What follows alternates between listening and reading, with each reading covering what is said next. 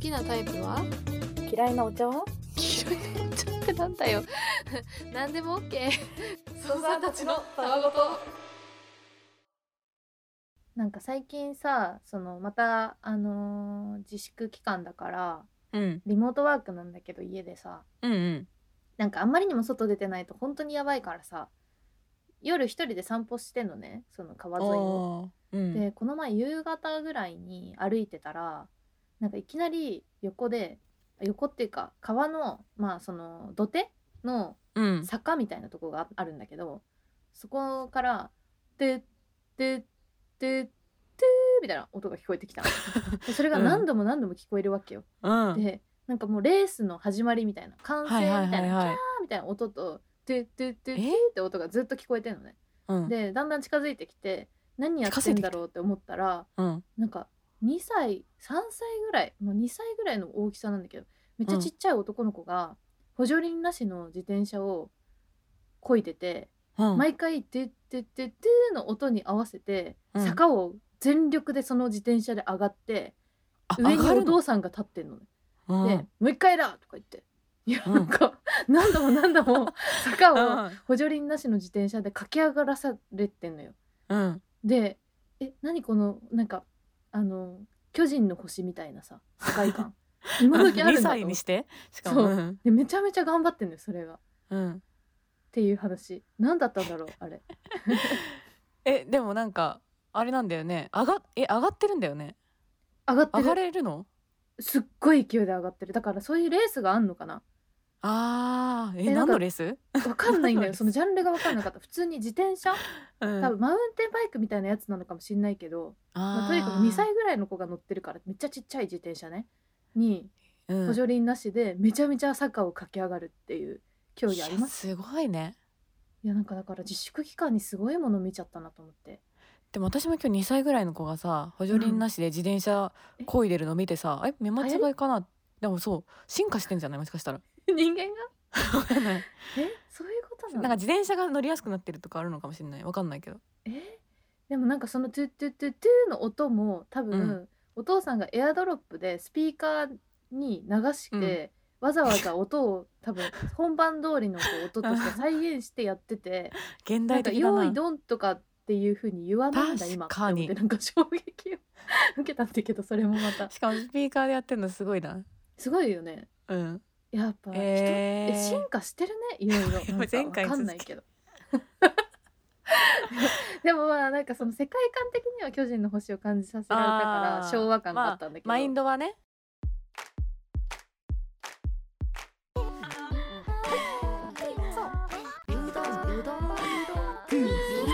読めない好きだよ疲れた大好きなんだそりゃえー、操作ネームバンダナさんおー久しぶりお久しぶりお久しぶりですお二方のご活躍番組にて拝聴しています、はいこたつにアイスが美味しい季節になりましたねうん寒くなるとどうしても外へ出るのが億劫になりますお二人は室内でできる小さな楽しみってありますか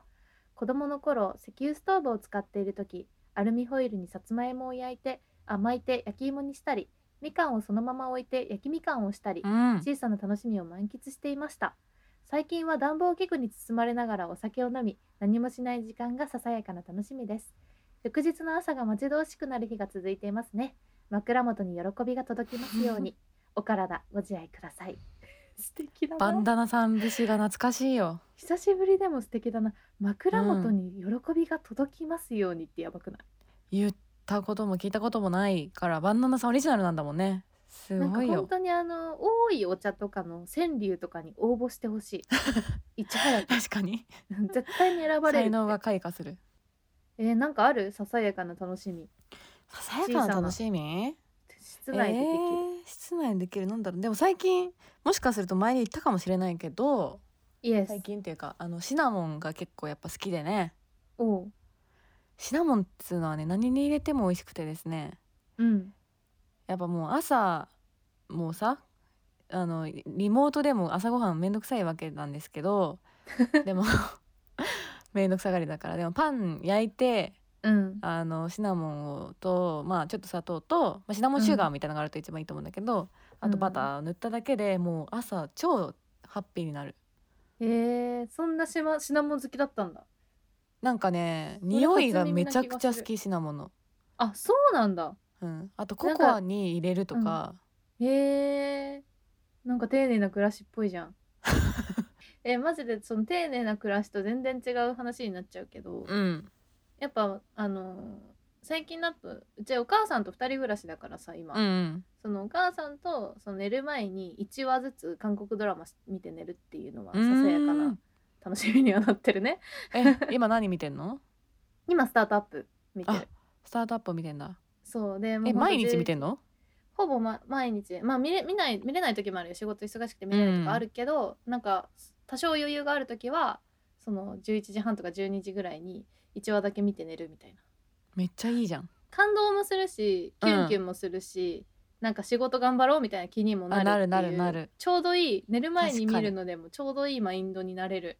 ドラマだと思う韓国ドラマって基本的にそうだね平日見てもちょっと気落ちないし気落ちしいないいですね、うん、なんかやっぱね映画とかでさ内容わかんないさ、ものだとさなんか気落ちする終わり方になる可能性あるじゃんそれちょっあとるねドキドキすんだよねうんだからまあ間違いなくハッピーな感じで終わるなっていう思うものを見たい時ってあるじゃないですかあるそれがやっぱね韓国適してますね続い素て敵な思い立ったが吉田さんこんばんは彼氏のヒゲってどう思いますか、うん A 彼が増やし生やしたいと思っているならいいと思う似合ってるかは関係ないうん B ちゃんとまめに手入れして似合ってればいいけどそうじゃないなら剃ってほしい、うん C チクチクするし今すぐやめろ似合って る似合ってないよりも清潔感の方が大事だお前は浅野忠信や竹野内豊にはなれないさあどれでしょ これ C 言われたことあるのかってぐらいすごいなん か心がこもってるね逆にうこれでもあの私吉田さんひげを生やしたいと思ってるってことだと思うんですけどどう は思いはいますかはいこれそうだと思そうだよね、うんだけどその女の子まあ自分の彼女なのかううん女友達なのかには「ヒゲってどう思う?」って聞けないから私たち聞いてますよね、これ。 あーでもヒゲってさ結構うん本当に人によるっていうやつの典型じゃないうん私好きだよ似合ってればね。 うんそうだから似合ってれば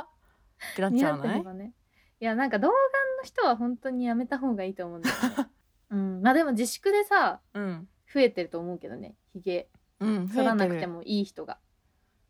自粛でだいぶなんかみんなあれひげ生やしたみたいな人仕事関係の人とかにも結構いるし、なんか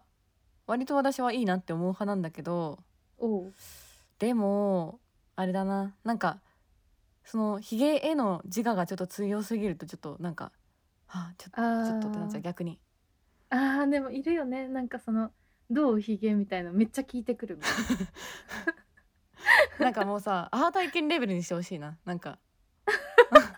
あれなんか変わったけどみたいな感じでさで正直こっちもそんなに気にしてそなういそうそパタうー気ンにし多ていないしのよだね。からもうそんぐあらいのそんなものす存ごい在感を出さなくてもいいと思う、うん、そうねものすごい生えてるのは気になるけど、うんなんかちょっと生えてるぐらいだったら別にそんな気になそうそうそうそうそれはあるね確かに、いやでもなんか自分の彼氏がもしひげを生やし始めたとしたら自粛期間の間にね、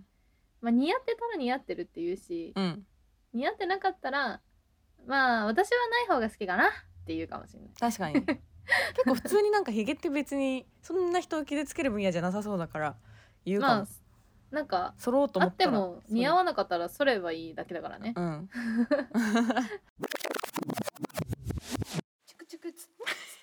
ゆとたわ江戸川ゆとたわ江戸川ゆとたわよ続いてうん操作ネームおちょままさんほのちゃんかりんちゃんの妄想力大好きですうんさてもし将来文文科省の偉い人になって新しい科目を考えるとしたらどんな科目を作りますかそしてどんな授業をしますか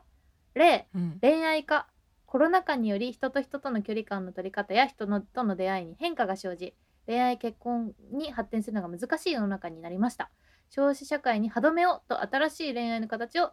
える科目ができるうん例にドラえもんかドラえもんを通じて宇宙科学環境ユーモアなどについて学ぶうんなどなど、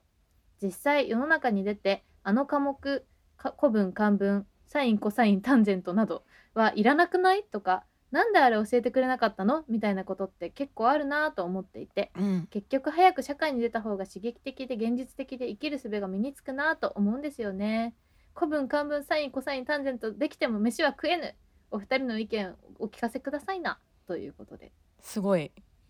確か新にしい形の質問新しい形の質問 えでも確かにねあの私特に思うんだけど、うんあのメダカのオスメスさ見分けるさ、あの理科の問題うん小学校でやったやつ、うんあれ本当にいらなくないまあでもまあそうだねメダカのオスメスを見分ける機会はないけどでもオス背びれメスとか、うん尾びれ体の構造もというものがあるんですよってのを教えたかったのかなまあ確かにえね背びれと尾びれ待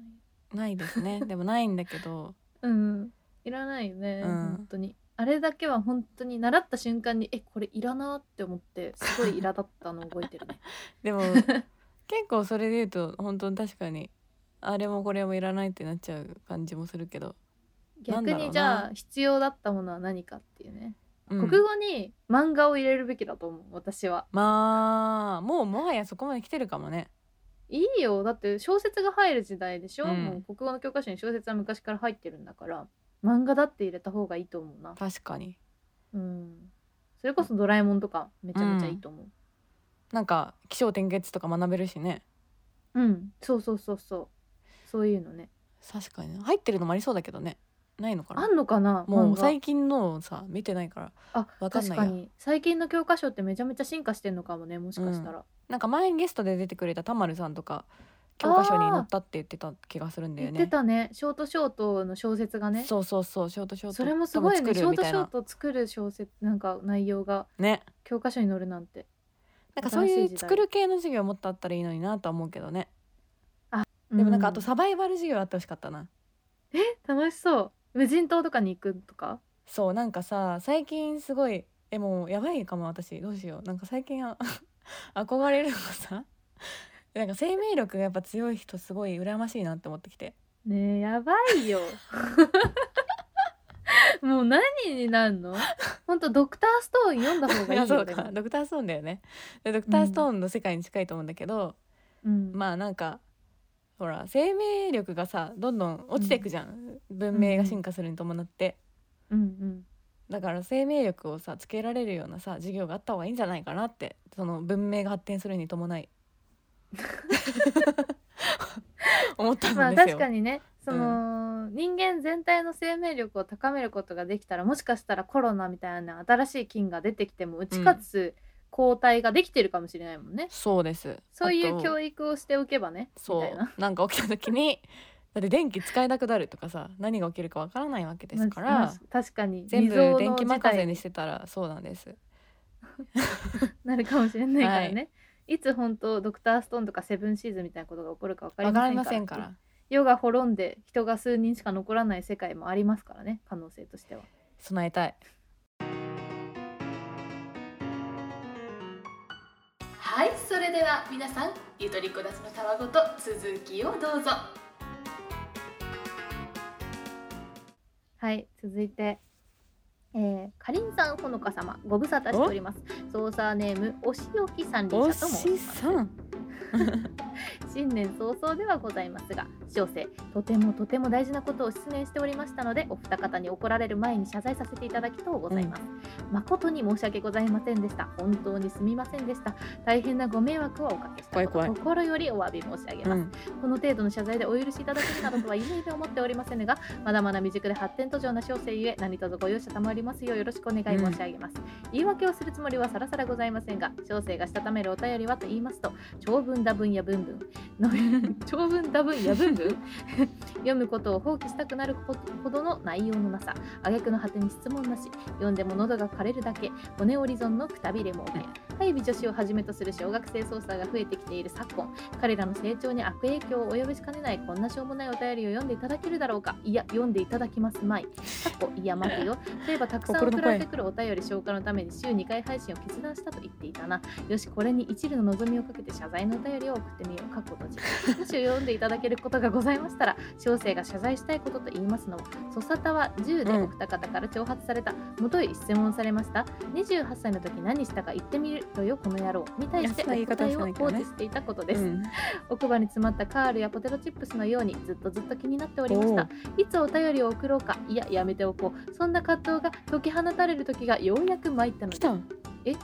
そんなこと質問したこと忘れてたえもともとそんなに興味ないつうかどうでもいいし言ってないよああ、採用でございますか。もう興味ございませんか。鉄は熱いうちに打て、火を逃したとはこのこと。お便りを出演していた小生が悪うございました。28歳の時のあのドラマはまたの機会にお伝えすることとし、いやもうお話しする機会もないかと思いますが以上をもちまして新年のご挨拶と変えさせていただきます明けましておめでとうございます今年もよろしくお願い申し上げますそれではこんばんはおやすみなさいという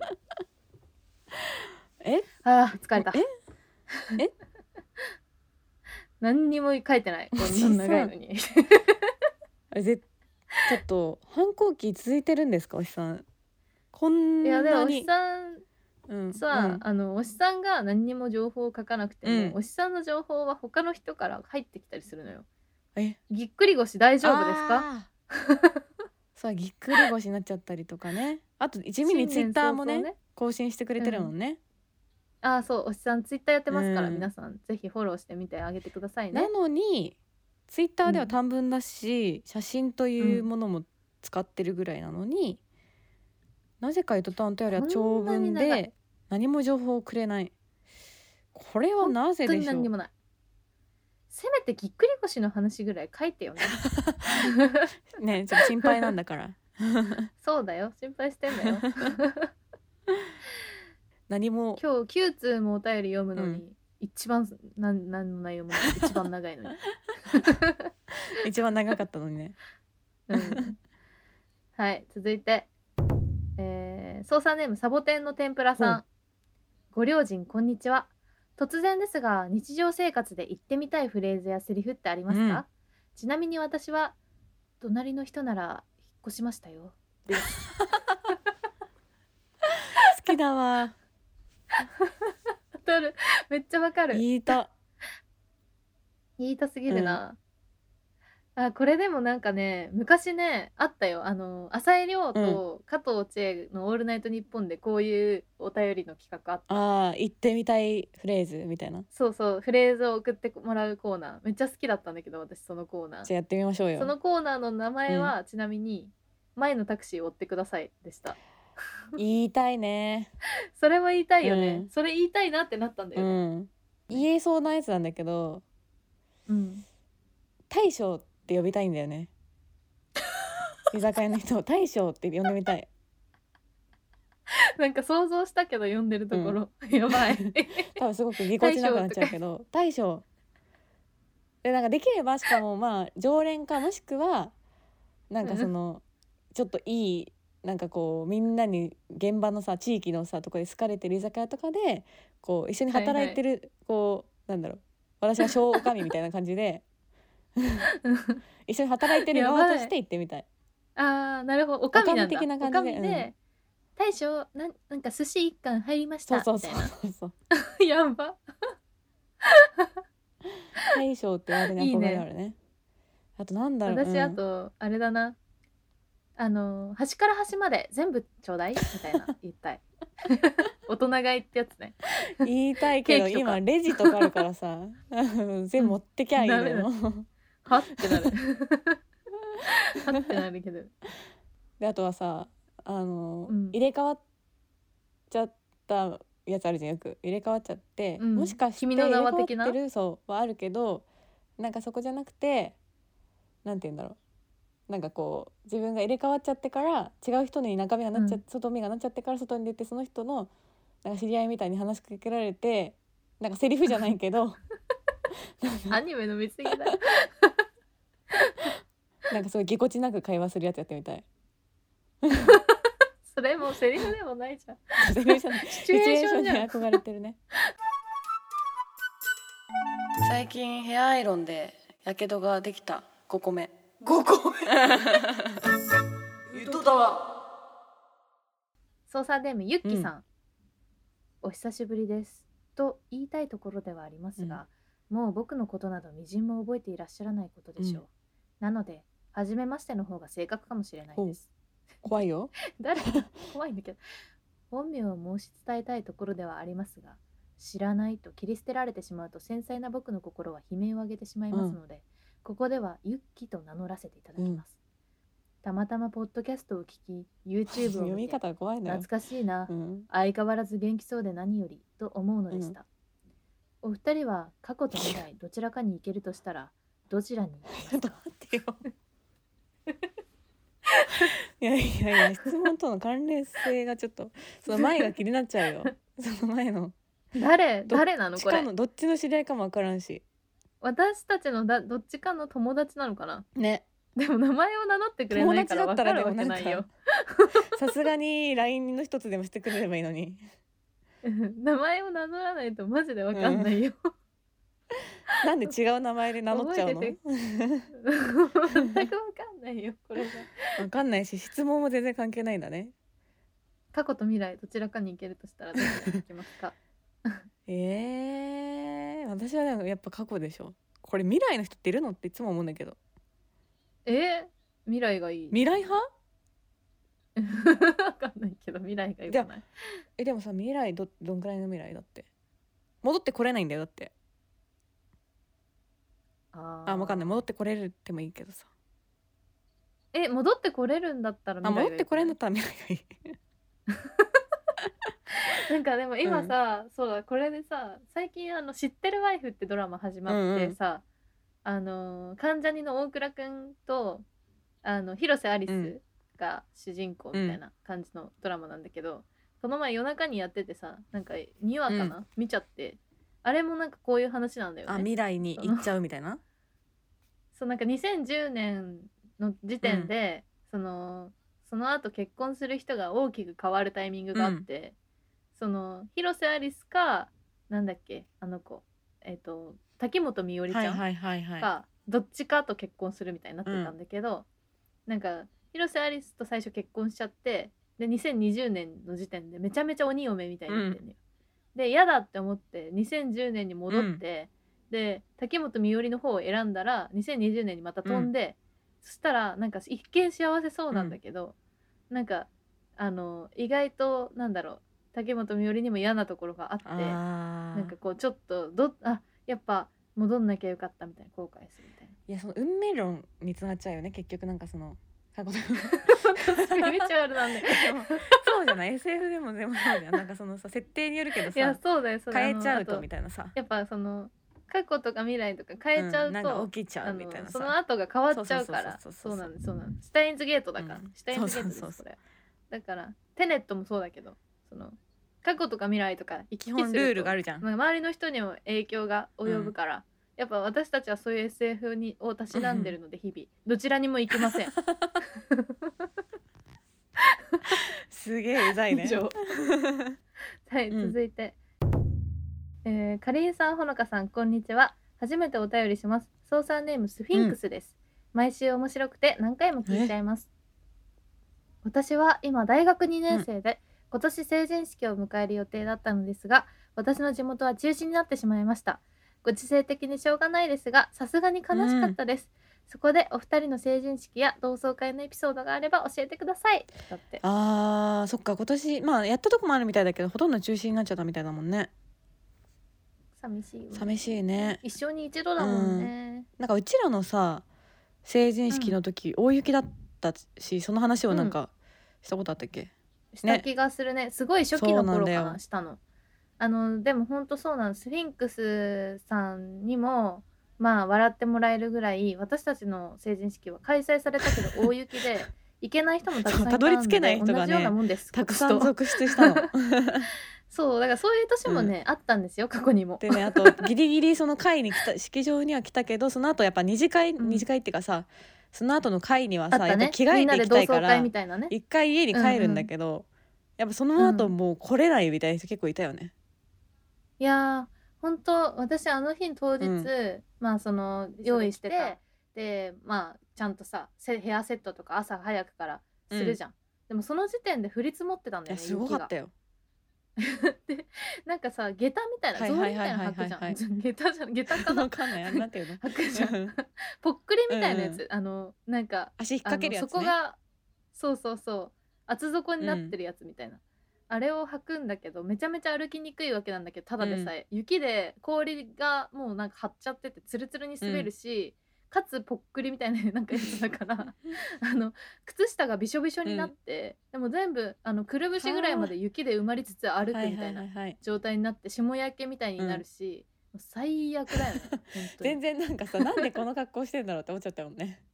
いや頭おかしいだったら普通にブーツとかでよかったじゃんって思っちゃってもうなんかもうそんな余計におめかしとかを考えられない状態だった必死だったね普通に雪がすごすぎてだったし、し、なんかさ無理やあの車を出してさ、一生懸命さその会場に向かったんだけど、めちゃめちゃ渋うん、滞あしてーんのもうねみんな車だもんねまあそうもちろんのことながら間に合いません、うんうん会には。 で間に合わなくてで会場の外にいたらもうヤンキーたちがたむろみんな間に合って ないから誰も中にいないのね。 でみんなでも外にはいられなはいいはいはい大雪だから、そうだからホールの中みたいなだけど会場には行けないみたいな感じの、区長の話は聞けないみたいな中でなんかもうヤンキーたちが酒を浴びるように飲んでるっていう地獄絵図みたいな成人式でした。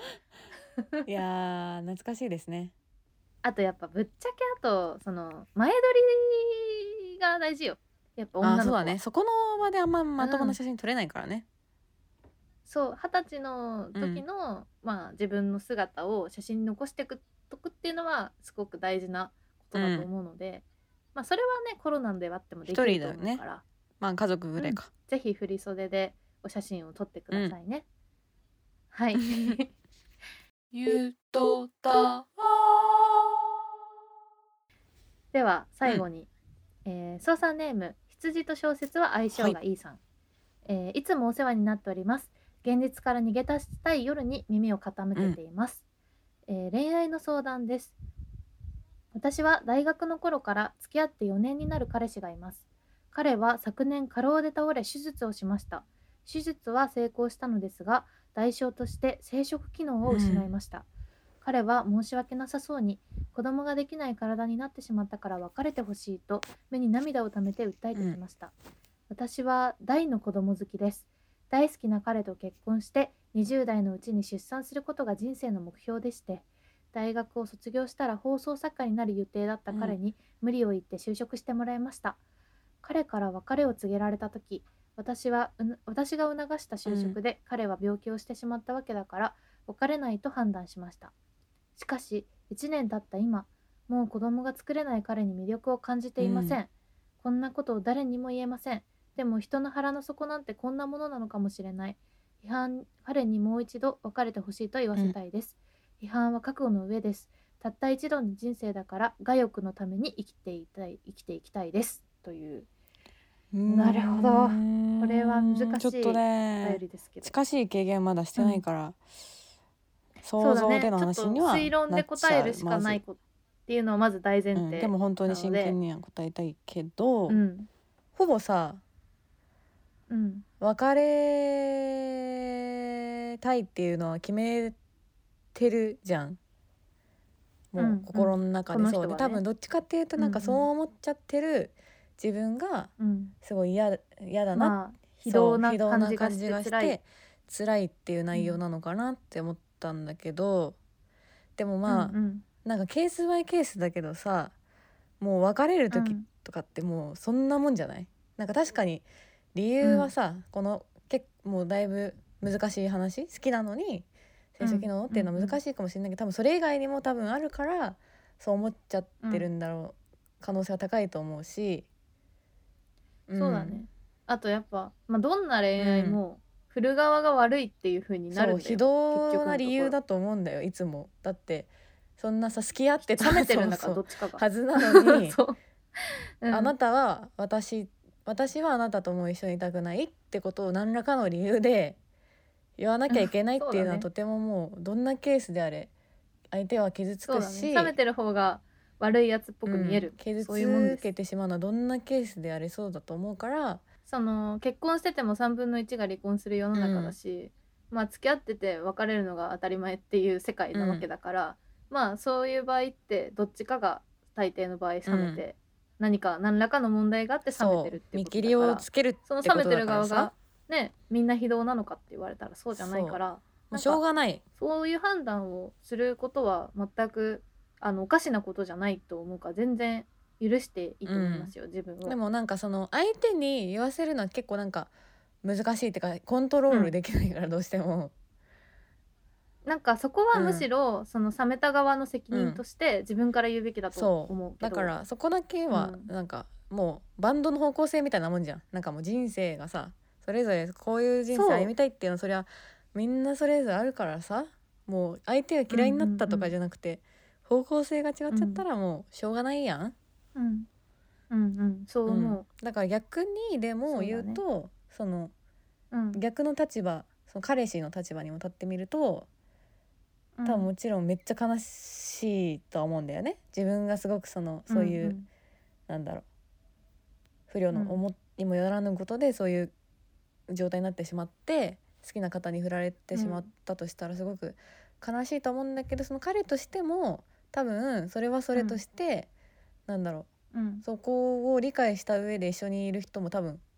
いると思ううこれから出会える可能性もあるし、まあ、出会わない可能性もあるけど、まあ、そういうなんだろう別の道に行ったらうん別の道に行ったで、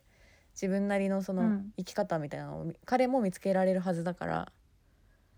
そうだね、なんか分かったようなこと言えないけど、多分本当にその彼そのものが好きだったとしたらよ、その生殖機能を失ったからってその冷めないような気もするんだよね、なんかだからその本当一番の理想形はその2人の中の、あの子供を産めないっていう風になったとしても、その人と一緒にいたいと思えて結婚できるっていうのが一番いい形だけど、そう思えなかったっていう本心はあの本音なわけだから、それはやっぱ受け入れて、あじゃあそのなんだろう彼のと一緒に子供を産むっていうことが含まった上で結婚したいと思ってたんだなっていうことに気づいただけだからしょうがないと思いますよ。多分そこだ,、けそこだけが原因でいやなんか別れるって思っちゃうけど結果的に多分もう性格とかそう価値観のお話だと思うから互い全否定する必要はないと思う自分のことを。と思います。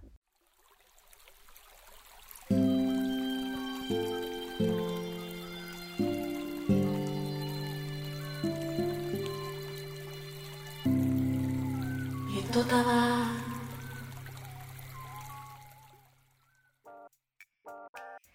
そんな感じでした本日の「そさたわ」でございいやーまなんかすごいさまざまなお便りでしたね。した。マジで様々すぎるだろ。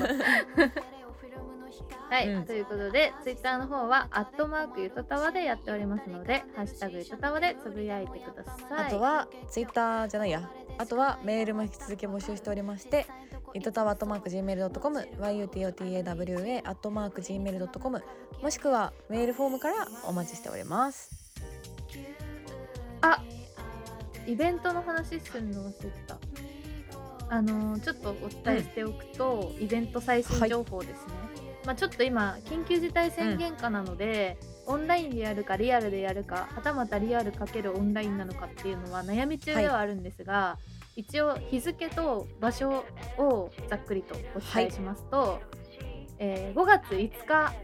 子どもの日に行います。めちゃくちゃ覚えやすい。めちゃくちゃ覚えやすい。 5月5日今年の5月5日です皆さん予定を空けて ぜおいひてちくょっとださねい予、定も何まかあ、分かり結づらいかも構しれ長ないいけ時ど、間やると思うんで、一応1日空けといてもらえると嬉しいです、アンド、まあ、場所は都内うんでやります、まあ都内中央線上沿いを考えてますので、あの一応ですねえっ、とイベントリアルでやる場合は都内に来てもらうっていう感じになりますので、そこも踏まえてちょっと予定をまあまだわかんないと思うんですけど、うんコロナのせいでちょっとあのあるならって頭の片隅に置いていてください何卒